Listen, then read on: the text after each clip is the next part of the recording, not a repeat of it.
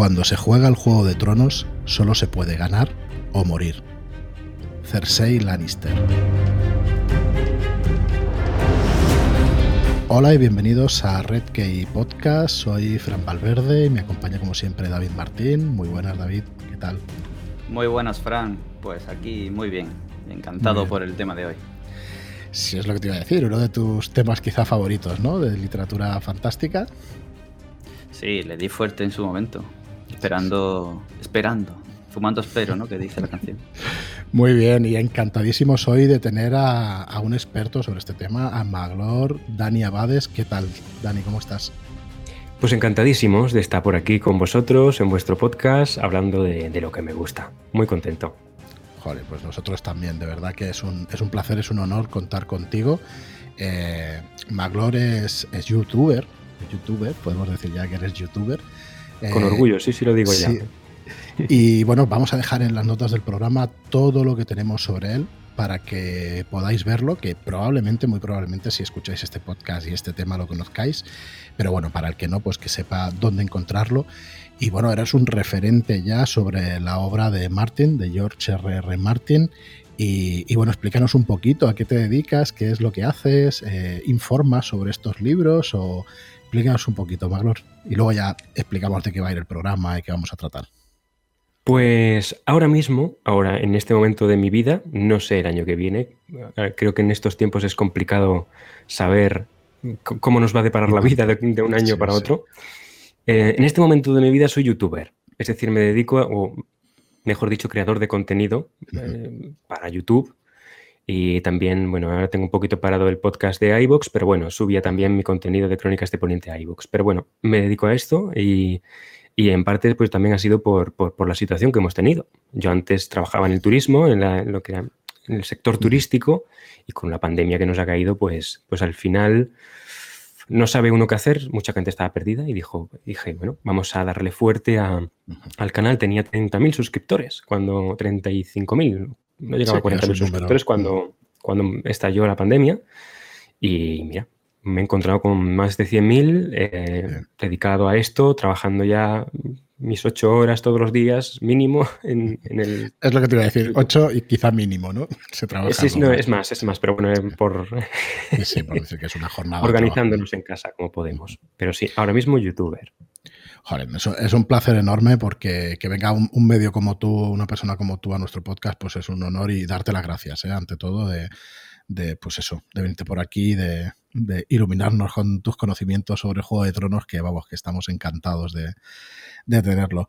Muy bien, Dani, pues eh, la intención nuestra, a ver, ya sabéis que más o menos nuestra duración está entre una hora, algún programa dura hora y media, pero no es la intención, y menos con una saga o con una obra como la de Martin, hacer un repaso ni un resumen exhaustivo, ¿no? Pero queríamos en primer lugar hacer un, recorrido sobre, sobre los libros, cuándo se publicaron, de cuánto se componen, un poco la serie, y a partir de ahí...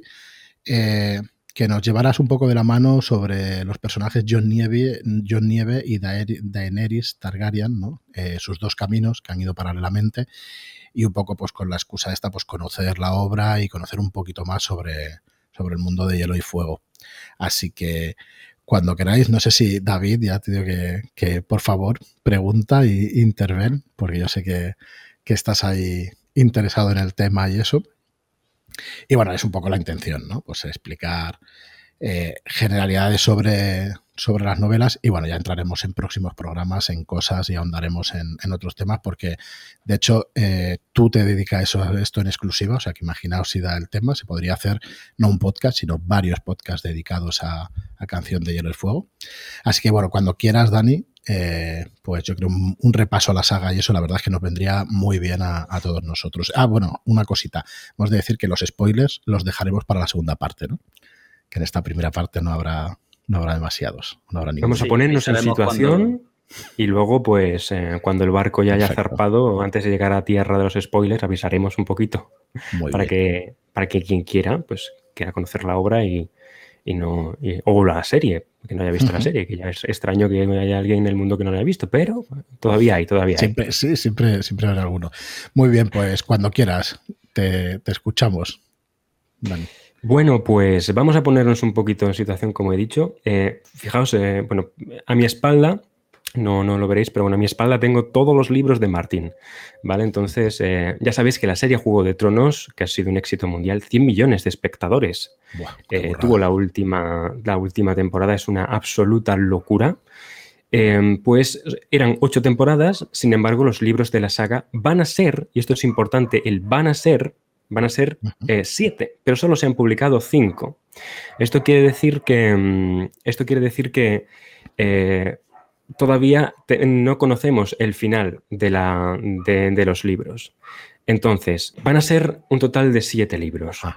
Tenemos publicado eh, cinco y no conocemos el final. Y esto ha creado pues, mucho debate con la gente. Eh, de, oye, pues será el mismo final, no será el mismo final. A partir de aquí, pues tenemos una enciclopedia, Mundo de Hielo y Fuego, tenemos eh, un libro histórico donde se narra la mitad de la, de la dinastía Targaryen, los reyes dragón, que vamos a, vamos a tener series de, este libro. Tenemos em, cómics que se han basado en los libros, tenemos ratos cortos, pero bueno, el grueso es la obra de cinco libros que, como digo, serán siete. Que se publicaron por primera vez, y esto mucha gente que no lo sabe, mucha gente piensa que Juego de Tronos empezó con, o sea, Canción de Hielo y Fuego, que es el nombre de la saga, empezó con Juego de Tronos, pero realmente estamos hablando de una saga que empezó el siglo pasado.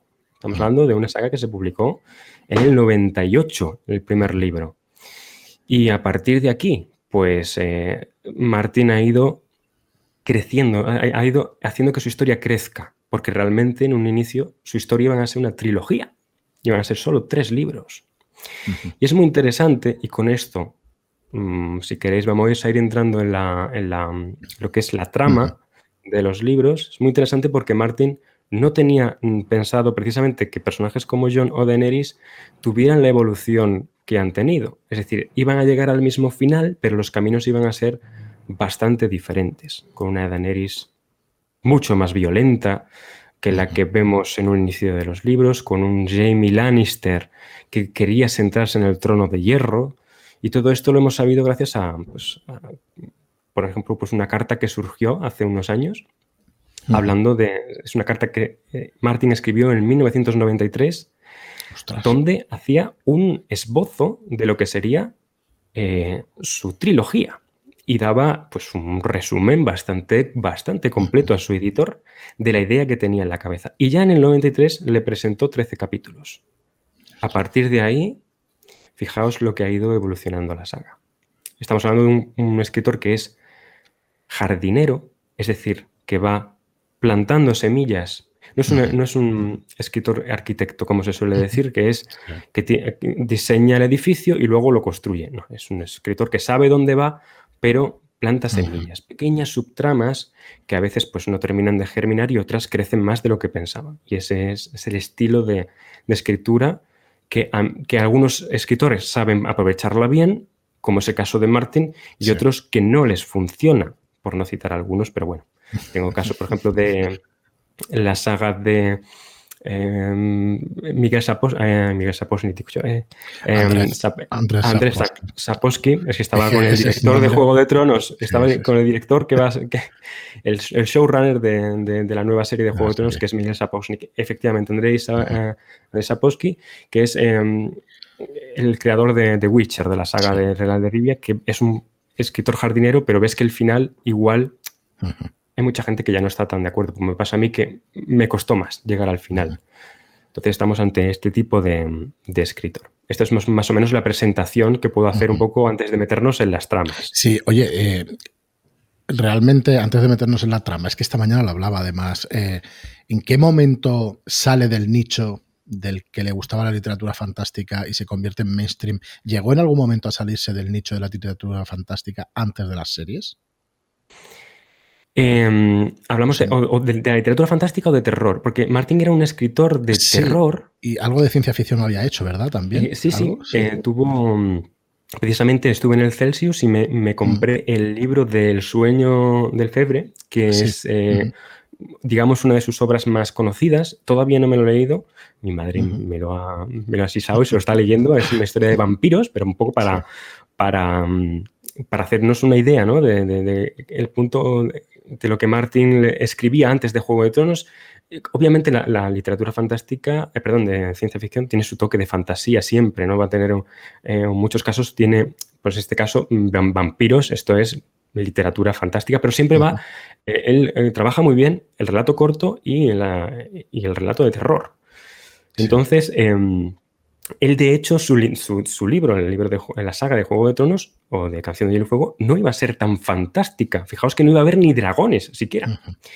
Fue una autora amiga suya, en, perdonadme que no recuerde el nombre, que le dijo, oye, mete dragones, que aquí, aquí. Y él estaba así como que. Y al final, bueno, tan representativos son los dragones que. Entonces él yo creo que, no quería hacer, o sea, quería hacer una, una historia de fantasía muy medieval, pero no, no con mucha magia. Y al final, pues los caminos les ha llevado, de, la escritura le ha llevado inevitablemente a esto. Sí. Muy bien. Pues nada, nada, continúa. Estás haciendo ya el, resumen para meterte en trama y todo eso. Dale, dale.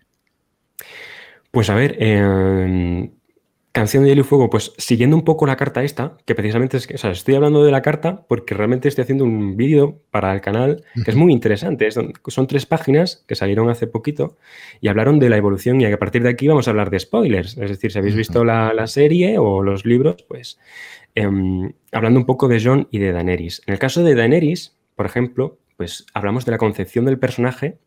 Martin la concibió como un personaje, literalmente, tal y como él la define, una Daenerys de la tormenta muy violenta.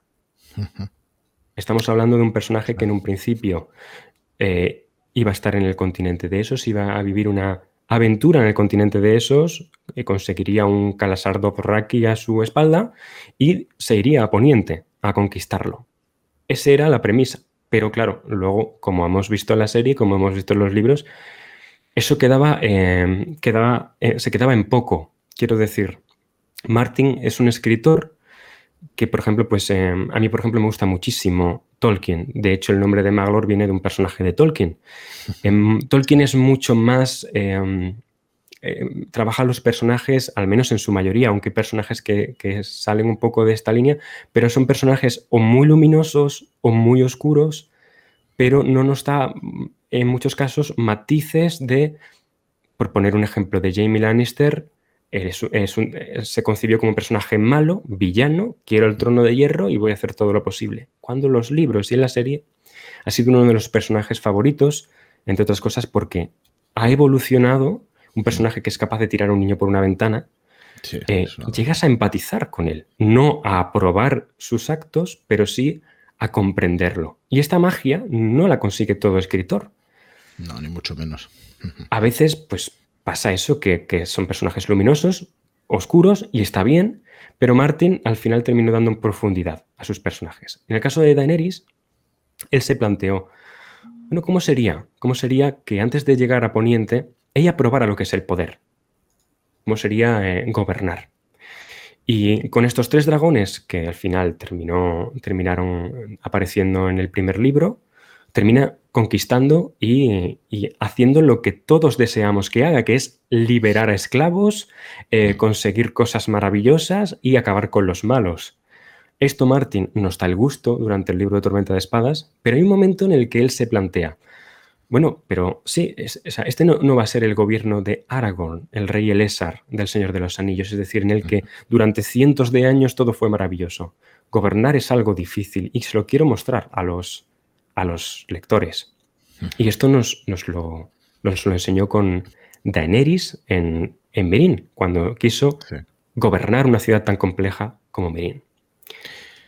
Una, una pregunta, Maglor. Eh, había oído también que la trama de Juego de Tronos y que base de la base un poco de las relaciones entre este Juego de Tronos o entre estas luchas de poder también están basadas en las luchas de poder de la Edad Media, de, de incluso de España y todo eso. ¿Habías oído algo al respecto o, son cosas que corren por ahí?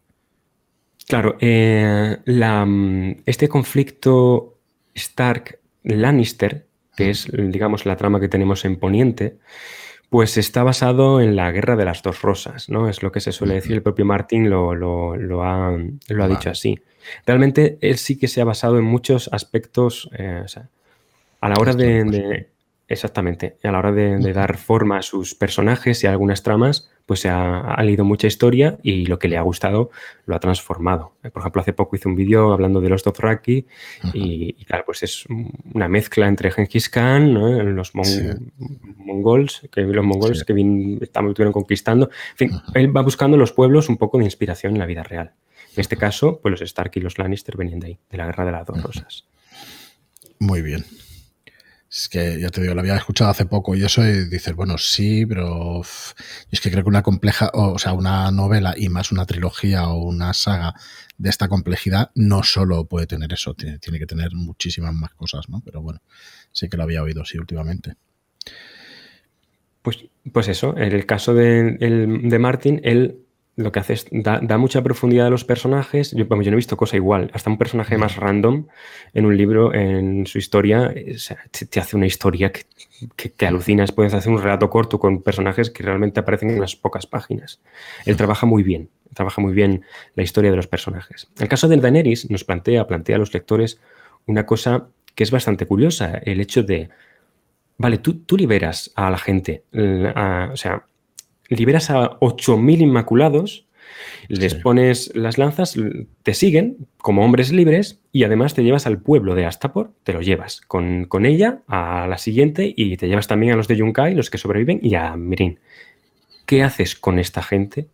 Si el motor económico de estas ciudades y la principal mano de obra, de obra de todo el continente es la mano de obra esclava, es decir, acabas de detener la rueda económica, el mercado de, todo, de todo el continente. Si él hubiera seguido escribiendo y en lugar de irse a Mirín, se hubiera ido a, Poniente, que era lo que mucha gente quería, decir, oye, no te tengas aquí, ve ya a Poniente.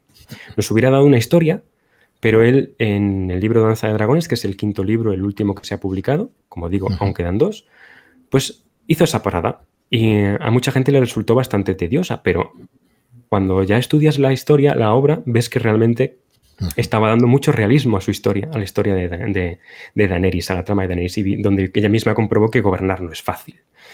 Entonces, em, ¿en, qué, punto terminan los libros y en qué punto comienza la historia? Tenemos una Daenerys que eh, termina mm, huyendo con Drogon de la ciudad de Meereen, del dragón, de su dragón, y a partir de aquí empieza Daenerys a tener una serie de visiones eh, y unas, digamos, eh, es lo que mucha gente habla de la locura Targaryen que no es como tal, porque esto aquí es donde la serie hizo bastante daño al personaje.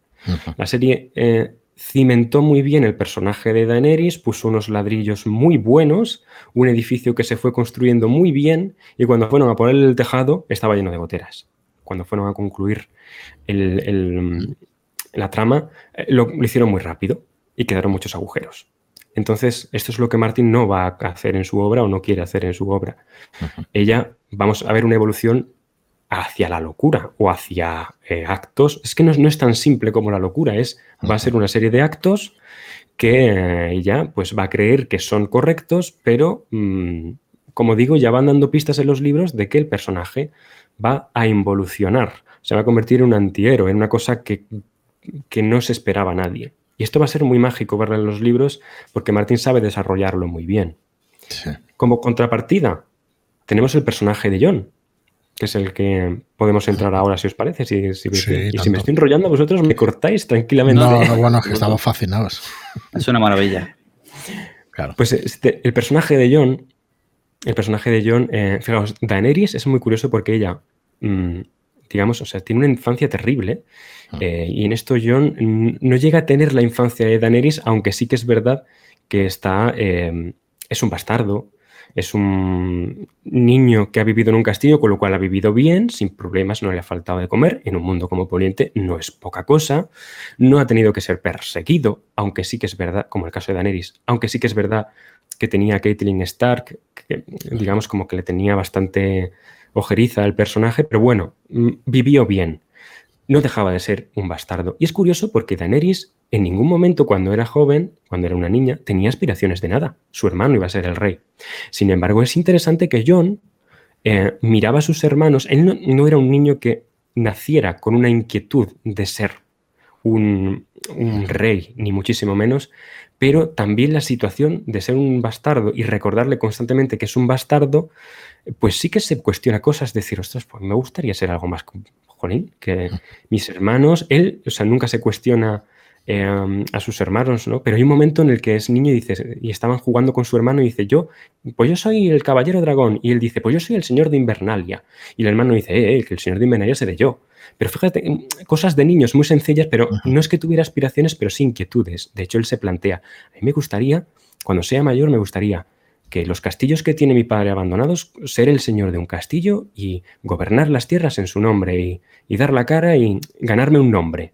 Entonces es curioso que Daenerys no tenía aspiraciones, pero Jon sí que tenía un poco de algo más, ¿no? Es ser algo más que un bastardo. Pero cómo la cosa va cambiando, ¿no? En el sentido de que Daenerys al final sí que se ve conforme con el poder, le va gustando, o más bien se echa a la espalda una carga muy, muy poderosa que es eh, tener que llevar a un calasar a un montón de personas hambrientas a lo largo del desierto, el lidiar con un montón de personas que ha liberado y qué hago yo con esta gente. Yo no quiero que muera nadie. Intenta meter a gente em, enferma dentro de la ciudad cuando realmente es una locura, porque no mueran, pero o sea, tiene su, corazón, eh, como es su honor, pero al fin y al cabo la situación se le desborda. Al fin y al cabo es una niña. Entonces, em, pero no quiere dejar el poder. Sin embargo, vamos a ver que John, involuntariamente durante toda la saga, eh, va a ir como ganando responsabilidades que él no busca. es, interesante, esto en la serie lo vemos más porque se avanza más, ¿no? Pero en los libros pues termina siendo el Lord Comandante de la Guardia de la Noche, que no es poca cosa, con un ejército eh, eh, sacado de, de, las más puras pesadillas, que es el ejército de los muertos que viene de los otros, los caminantes blancos que vienen desde el norte, con una carga muy potente, con los salvajes, que esto es bastante, bastante complicado de gestionar. Y, con un rey como es Stannis, llegando al muro, salvando el, como salvando el día y también teniendo que lidiar con un rey. Entonces ahí vemos eh, como un personaje tan, eso, que en un principio tenía una serie de aspiraciones, al final llega a decir, yo no quiero nada de esto, o sea, no, no quiero nada. El propio Stannis le dice, ¿quieres? Te voy a hacer señor de Invernalia, te doy el apellido Stark.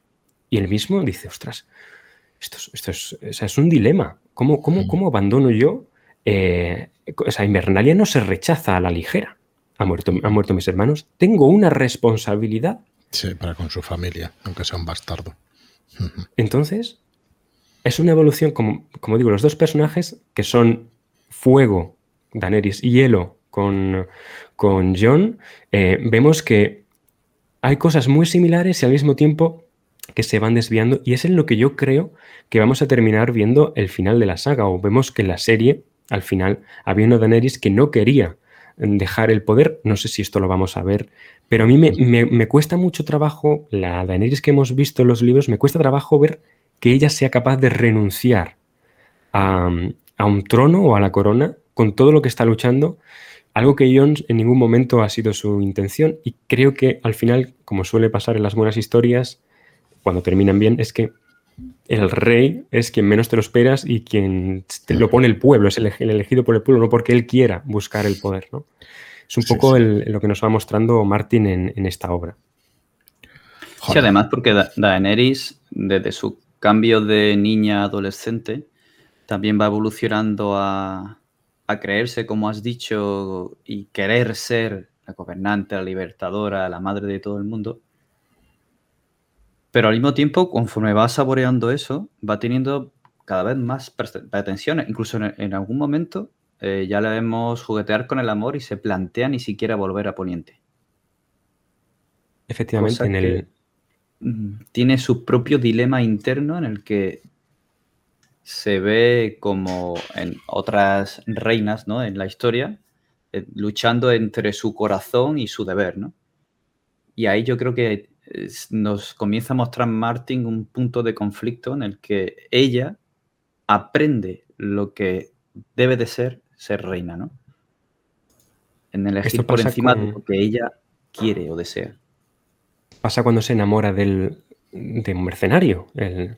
Ella dice yo, este, con este hombre me iría al fin del mundo, pero tengo una responsabilidad Em, y no, no, o sea, no, es, consorte para una reina. Pero o sea, en, todo momento ella dice, pues es que tengo que ser la reina. O sea, es que esto es casi como una imposición divina. Es algo que, em, que soy la elegida de alguna manera. En ningún momento ella se lo dice en su cabeza, pero da la sensación de que, de que sí, que, que ella cree que tiene un papel que jugar y, ese, lo está jugando en el Juego de Tronos. Entonces siempre toma las decisiones que ella considera que son oportunas, aunque sean perjudiciales para ella. Claro, ¿hasta qué punto toda esta predestinación eh, viene siendo mediada por la mano en la sombra? Porque desde el principio podemos ver a Varys cuidando de los dos hermanos y luego parece que no llegan a desvincularse el trono de hierro de ellos, siempre mirando vigilantes y siempre con alguien espiando.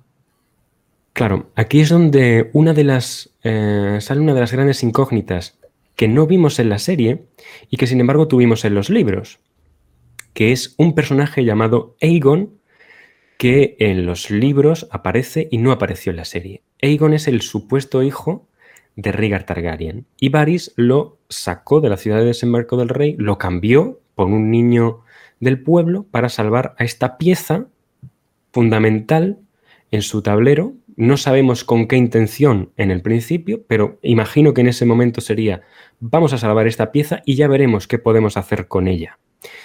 Y en teoría, no sabemos si realmente lo hizo o no, si es el verdadero o no, pero en los libros aparece este personaje, en el último, en Danza de Dragones, aparece este personaje que es un nuevo postulante al trono de hierro.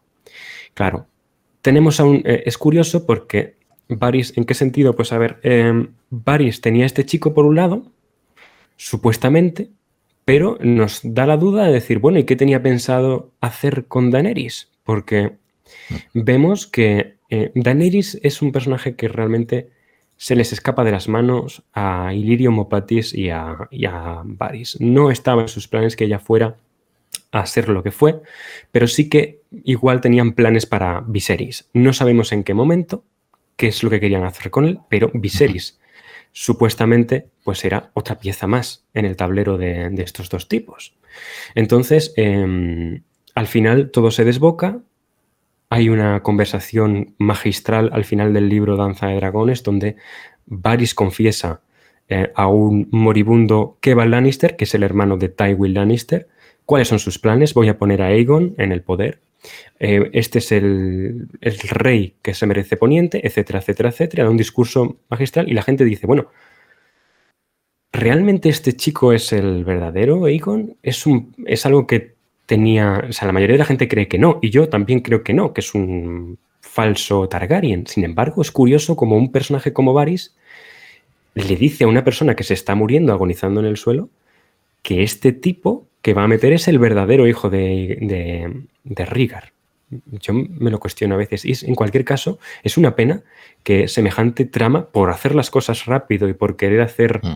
eh, la película de Star Wars como querían hacer los, los showrunners de Juego de Tronos, que querían terminar ya, se hubieran quitado tramas de encima, porque realmente es una maravilla. Y Martin, al hacer una trama tan importante, luego hay unas subtramas que se ven, al quitar una trama tan importante, hay una serie de subtramas que caen detrás, como la trama de Dorne, que no terminó siendo nada, y está muy relacionada con este personaje. Entonces se terminan eliminando personajes y al final pues nos quedó, nos quedó lo que nos quedó.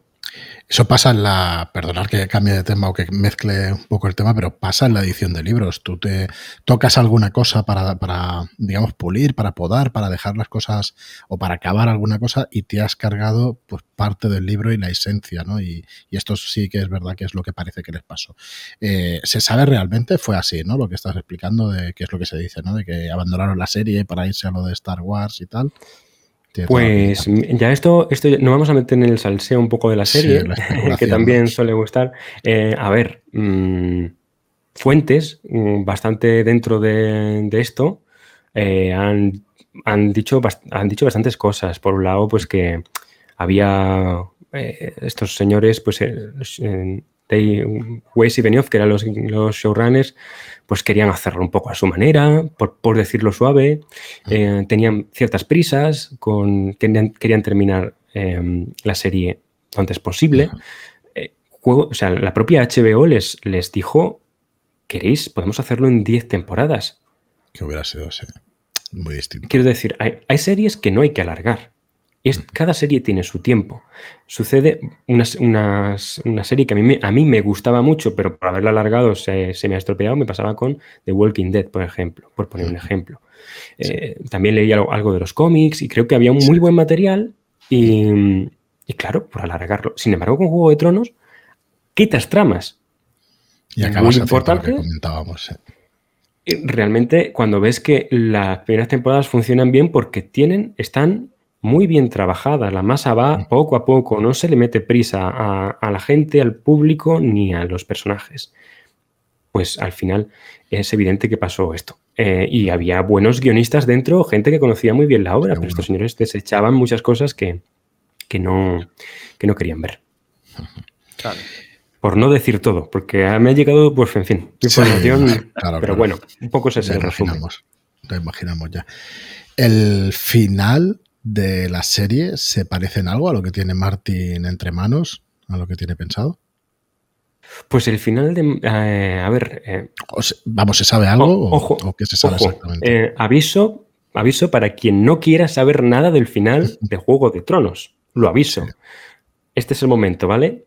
Martin lo que ha dicho es que la persona que se sentó en el trono. Bueno, no, perdón, no Martin, no. Vamos a corregirlo. El actor que interpretó al personaje que se sentó en el trono de hierro dijo que será el mismo que se sentará en el trono de hierro en los libros. Esto es confirmado por el propio actor, porque Martin se lo dijo a los guionistas y Martin se lo dijo a los guionistas. ¿Cómo va a llegar este personaje hasta ahí? Va a ser muy diferente, porque Martin trabaja muchísimo eso. Aparte de eso, sabemos algunas cosas más em, de, quiero decir, por ejemplo, eh, lo que vimos de John y Daenerys, ese John matando a Daenerys, creo que eso no se va a ver en los libros. Creo que esa escena, creo que los guionistas dijeron que él, que ellos lo pusieron ahí.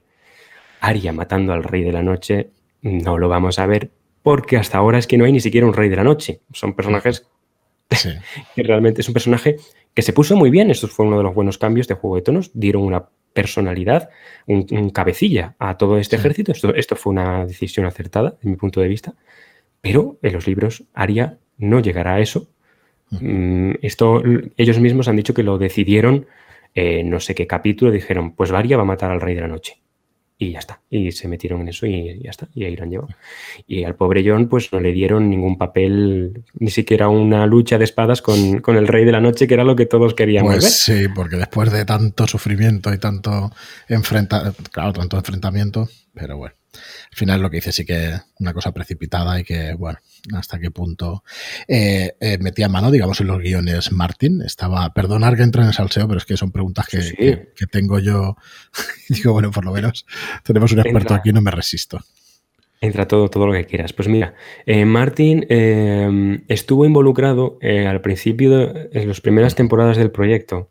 Jolín, es que además parece evidente, ¿no? Cuando uno ve las temporadas dice, madre mía, es que parece que sabemos que están los libros ahí y cómo se ve que el escritor está ahí también. Incluso llegó a escribir algún capítulo. Entonces, em, claro, él, él estuvo, pero un momento en el que él se centra en vientos de invierno, le preocupa ya que la serie, para que, para que hagamos una idea, se publicó el quinto libro en 2011 en inglés y la primera temporada de Juego de Tonos se estrenó en, la primavera de 2011, el mismo año. Hasta día de hoy han pasado 10 años y el hombre no ha sacado el sexto. Entonces, primera, segunda, tercera, cuarta, quinta temporada y todo lo que viene después. Entonces, hubo un momento en el que él abandona el estar tan pendiente, deja en manos de los guionistas, eh, les dio todas las pautas a ellos. Eh, esto es lo que va a suceder en mis libros, no todo, pero sí un guion. Y en el momento en el que ellos se vieron con las páginas en blanco, es donde empezaron los problemas. Y el momento en el que Martin pues está un poco más despegado. Sí, sí, parece claro que, fue un poco así. Eh, volviendo un poco a, John Nieve y a Daenerys, entonces, más o menos por lo que he entendido, ¿tiene Martin, aunque sea un escritor jardinero, pero tiene Martin más o menos eh, en toda la saga los caminos de estos dos protagonistas, entre comillas, ¿no? Porque al final hay muchísimos en estos libros. ¿Los tiene ya desarrollados? ¿Los tiene claros? ¿Los va cambiando, como decías? Ya nos has dicho que a Daenerys varias veces hubo mm. varios cambios, pero ¿hasta qué punto tiene el, destino final? Él tiene claro, él tiene claro varias cosas y, esto eh, lo sabemos también gracias a la carta esta. Eh, gracias a la carta famosa que se publicó y tal. Bueno, pues eh, vuelta al programa, disculpadnos que hemos tenido un, problema técnico, ha habido una pequeña caída de internet, así que estábamos comentando que según la carta conocemos un poco, un poco más el, final ¿no? de estos personajes o si, si Martin tenía claro cuál iba a ser el final o el camino de estos personajes, más bien el final, ¿no? Porque luego el camino, como estamos diciendo, es un escritor que pues, va desarrollando según va escribiendo. Y nos estabas contando a partir de ahí, Maglor, cuando quieras seguir. Sí, eh, no sé si hemos pillado, eh, pues eso, ¿quién se va a sentar en el trono de hierro? Eso lo tiene mm. Martín, lo tiene Martín eh, más o menos por lo que parece, a lo mejor nos da una sorpresa. El caso es que está, está reescribiendo cosas de su próximo libro, entonces puede haber cambiado algo, pero bueno, en principio eso es. Y luego en esta carta, pues hablaba, por ejemplo, pues de, cinco grandes supervivientes al final. Ya sabemos que es una saga en la que se trabaja mucho los personajes que van a morir. Y estos personajes, él, él decía que en, un inicio su idea era que al menos Arya mm, viviría, eh, Bran también sobreviviría, John sería uno de los supervivientes, tendríamos a Tyrion como superviviente de la saga. Es curioso porque creo que no se menciona a Sansa, no sé por qué razón, aunque Sansa era un personaje que iba a ser muy villano al principio, bastante mal personaje, o sea, un personaje malote en ese sentido, iba a estar más del lado de los Lannister cosa que al final no ha sucedido. Y tampoco se menciona, por ejemplo, a Daenerys, que es un personaje que, como si habéis visto la serie, pues ya sabemos que termina muriendo. Lo que decíamos es que John, en principio, no va a matar a, Daenerys en los libros, o no creemos que, vaya a suceder así. Pero eh, sí que es verdad que lo que sabemos, y con esto entramos, si queréis, en Vientos de Invierno, que es la gran duda. Eh, Martin, eh, en 2016, él dijo que el sexto libro probablemente se terminaría publicando en cuestión de poco tiempo. El año que viene ya lo tenéis. Fue en 2015, 2016, ya las fechas me bailan, pero dijeron, ya el año que viene, como mucho ya, estáis posiblemente leyendo Vientos de invierno. ¿Qué ha pasado de repente para que este hombre, eh, esto lo dijo hace, mm, pues más de cinco años, o sea, casi seis ya. ¿Qué ha pasado de repente? Porque de la noche a la mañana un escritor no dice el año que viene tengo esto y ahora este año lo último que dijo fue el año pasado escribí cientos y cientos y cientos de páginas y todavía me quedan cientos y cientos y cientos de páginas por escribir. Entonces dices, aquí falla algo. ¿Qué es lo que pasa? Él está reescribiendo muchísimo. Él, por, mm, no sé si tiene terminado el libro ya, pero casi terminado, seguro. Y el verano del año pasado lo que pasó es que veíamos que decía, pues esta semana he terminado dos capítulos. A la semana siguiente, esta semana he terminado tres capítulos. ¿pero esto qué es? Si de repente ha sido tan lento, un capítulo es, o sea, cinco capítulos terminados en dos semanas, eso es muchísimas páginas. Estamos hablando de un buen centenar de páginas fácilmente. Entonces, eh, claro que es, es que está reescribiendo. No es que los haya empezado y ya los haya terminado, sino que los está reescribiendo. Claro, pues lo que decías tú antes, Frank, que si cambias una cosa, esto es, una, es, el efecto mariposa. Y es yo que creo lo que él está haciendo. A partir de ahí, hay muchas subtramas. Yo de verdad, o sea, una de las grandes o sea, eh, cuando terminó la serie de Juego de Tronos, una persona como yo, que sabía que estaba empezando a hacer cosas con una calidad que creo que podía gustar a la gente, llegué a tener incluso a un actor de doblaje de Juego de Tronos haciendo una lectura conmigo. Quiero decir que hemos llegado a cosas muy, muy chulas para la gente. Y, claro, llegar a esto y de repente que tengamos un final tan malo, te planteas dejar de hacer el contenido de esto porque sabes que o sea, la gente es que directamente se desuscribía del canal, gente que se iba, gente que decía ya no quiero saber absolutamente nada más de esta historia porque no me es Un bajón, es un bajón importantísimo, sí, sí, cierto.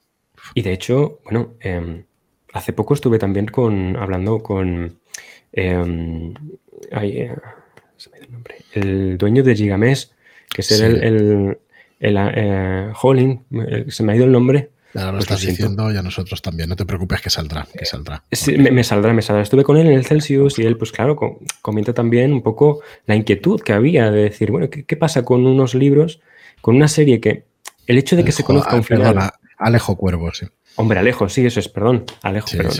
Pues Alejo Cuervo. Estuve con él, tuve la suerte de estar un poquito con él y claro, pues eh, mi inquietud también, el, porque hace poquito, eh, fíjate, la, cosa... Mm, claro, la cosa es, el año pasado el año pasado, por el mes de noviembre, no me voy a enrollar mucho, voy a intentar resumirlo, pero bueno, esto, es interesante de saber también desde el mundo de vista editorial. ¿no? El mes de noviembre eh, del año pasado, creo que fue, o octubre, claro, yo tenía, o sea, estaba preocupado junto con mi amigo Javi Marcos, estábamos los dos preocupados porque ah, hacemos mucho contenido de esto y hay gente de verdad que nos escribía horrores. O sea, era, ¿qué pasa? No hay libros, estoy yendo a las mm. librerías. Yo hablaba con la librería a la que suelo ir, a mi librería habitual, y claro, comentaba y me decía, ¿y, sabemos algo de, esto? Digo, pues no, no sabemos nada, no lo sé ni yo tampoco, o sea, y, pregunto y nada. ¿Qué pasa? Pues que escribía a la editorial de, un poco en, en, tweet, oye, que puso un tweet que nada, que esperamos que se arregle pronto, lo que sea que esté sucediendo, pero que la gente quiere saber. Y con este tweet, pues luego me escribieron por prima y me dijeron, mira, estábamos pensando, llevamos tiempo en, pensando en cómo enfocar esto, pero la realidad es que vamos a lanzar un tweet público y vamos a decir, nos hemos animado con esto que nos has dicho a, hacer un tweet público y decir lo que pasa, que es que hemos perdido los derechos. Claro, pues fue un boom. Sí, un shock. Y entonces, claro, esto pues aproveché con Alejo y comenté, oye, Alejo tal, y me dice, a ver, es una serie, termina, termina como termina, el hype se viene abajo, ya conocer un final es duro para mucha gente, gente que se desmarca, si encima además es un final complicado, pues claro, las ventas bajan, todo, y es una saga que está revalorizada, pero al mismo tiempo revalorizada en precio, pero luego el público, pues, se ha venido abajo. Y claro, ahí de repente te ves con una cosa de decir, abandono el canal o no lo abandono. Y es en el momento en el que digo, vamos a tirar para adelante a ver si, si YouTube me da una monetización, porque es que sin monetización ya es que es imposible por las horas. Es, absolutamente insoportable con una niña en casa. Y fue al mes siguiente que YouTube me dijo, monetizas. Y dije, vamos a intentar hacer el. el a, solucionar lo que acabamos de ver con esta temporada, que es hacerle ver a la gente que en las obras, en los libros, en general, hay mucho más es muy interesante acudir a, los libros.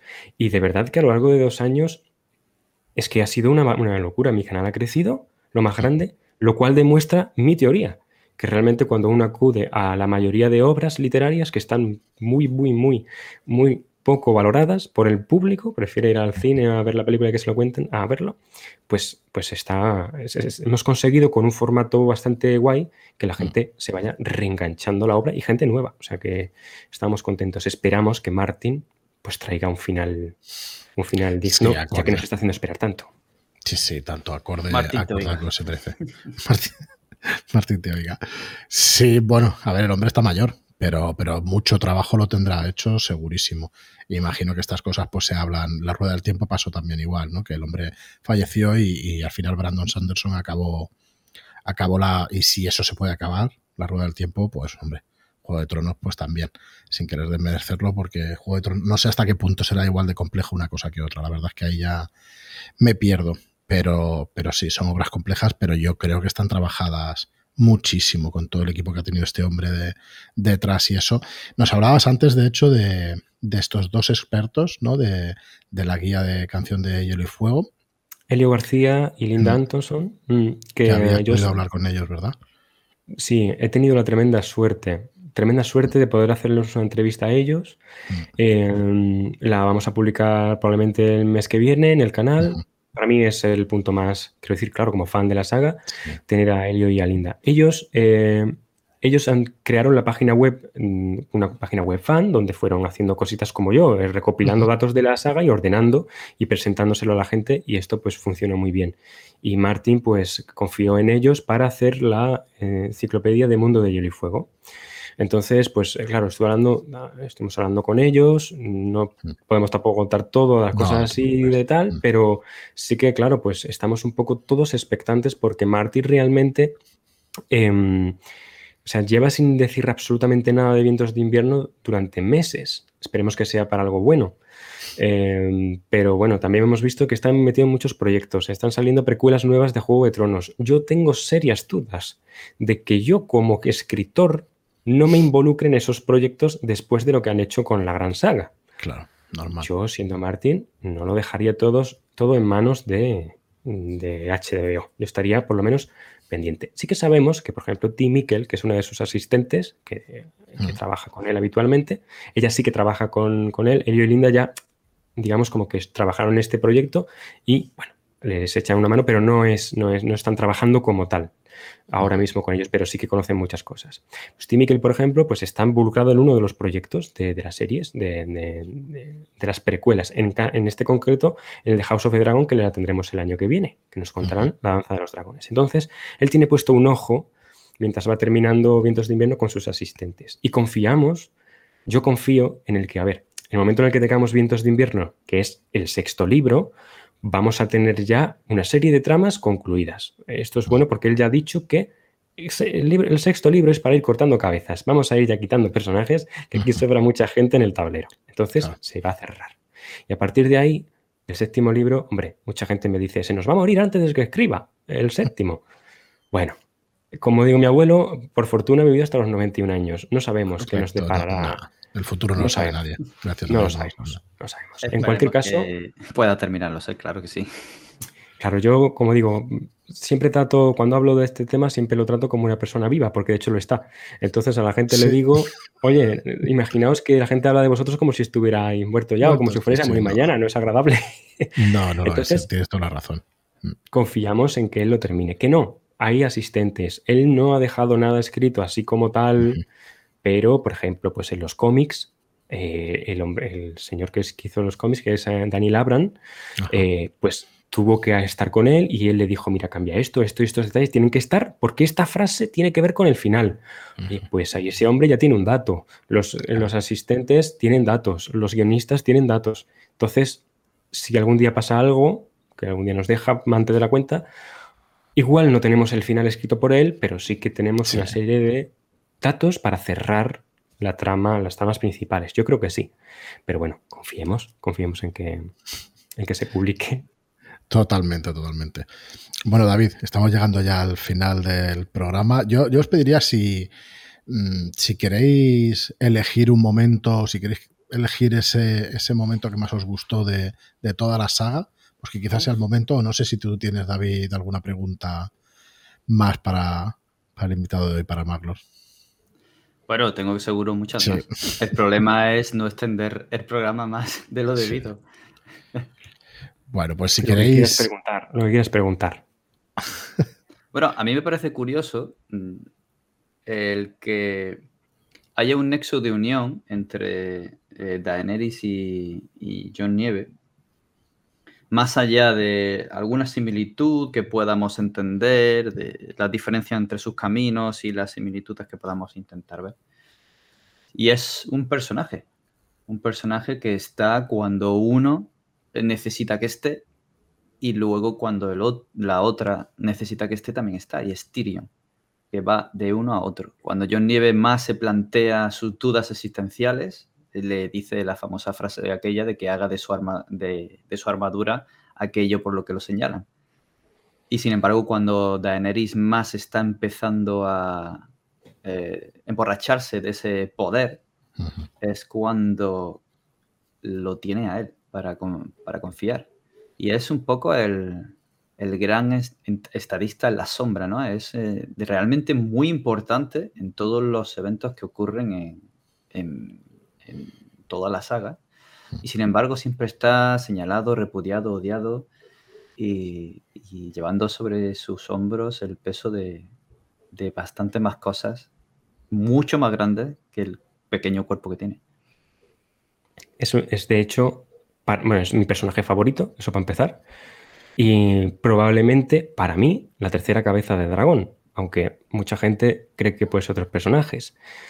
Yo no soy muy fan de las teorías, no soy muy fan de hacer teorías por mi cuenta, no soy bueno haciendo teorías de Juego de Tronos. He hecho análisis de series y sí que se me ha dado bien para otras cosas, pero para Juego de Tronos especialmente, pues no soy muy bueno dando teorías, fíjate. Yo creo que es que hay tanto, tantas teorías que, que es muy difícil. Pero sin embargo, Tyrion, eh, estoy bastante convencido, aunque igual me puedo equivocar, de que estamos hablando de que Tyrion, eh, estamos hablando de que es eh, un hijo del rey loco. Es hijo de Joanna Lannister y el rey Aerys Targaryen, el padre de Daenerys. Es decir, que, Jon, que Tyrion es medio hermano de Daenerys y tío de Jon. Entonces, em, hay una teoría bastante bien fundada en este sentido. Hay pistas bastante buenas en los libros, ya las había de antes, y luego las han ido saliendo más. Y claro, esto es otra cosa que se omitió en la serie, sí que si realmente lo tenemos. Entonces, eh, para mí es un, es un personajazo y de hecho, como digo, Martin, para Martin también, de hecho, él creo que él ha dicho que es su personaje favorito, creo que llegó a decir también. Y vas, eh, en su idea original, iba a sobrevivir los libros. Aunque es un personaje más oscuro en los libros que en la serie. ¿eh? Hace cosas un poquito más feas. todavía. Sobre todo en el último tramo. Entonces, eh, bueno, ahí lo dejo. Si alguien no, ha leído teorías o solamente vio la serie, que sepáis que los libros hay teorías muy buenas como No tenía ni idea y, ostras, me gusta mucho la idea, ¿eh? pero mucho, mucho. ahí coincidimos. Yo creo que es mi personaje favorito también, el de Tyrion. No sé si David irá por ahí, seguro, ¿no? Yo es que estoy enamorado según cuál. Hay momentos en los que me enamoro de uno y de otro. Tengo el corazón siempre dividido. Arya también me encanta. Tyrion es uno de mis favoritos y no sé, yo creo que entre ellos dos es donde el péndulo de mi corazón va y viene según el día y la noche. Claro, según las tramas y según el momento.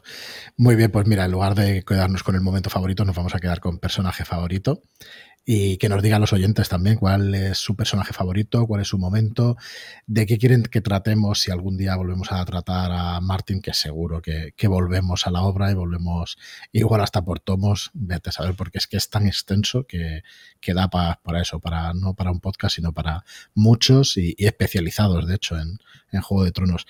Eh, lo vamos a dejar aquí, agradecerte muchísimo, Maglor. Eh, Dani, agradecerte muchísimo que, hayas pasado por aquí, por nuestro micrófono. De verdad que ha sido un placer y, gracias por la ayuda en, un podcast así pequeñito y eso, que, te vengas, la verdad es que nos hace muchísima ilusión.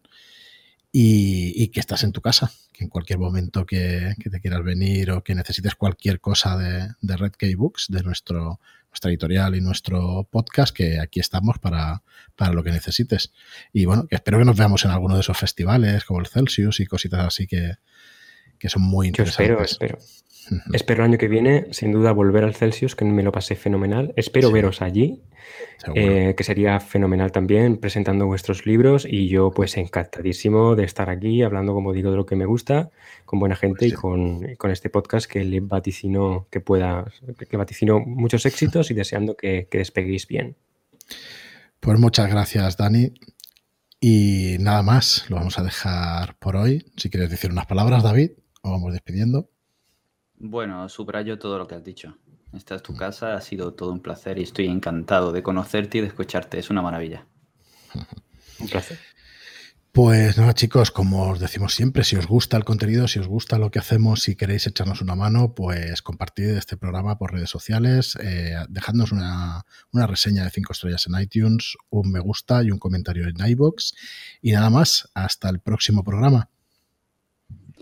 Hasta luego, nos escuchamos. Hasta luego.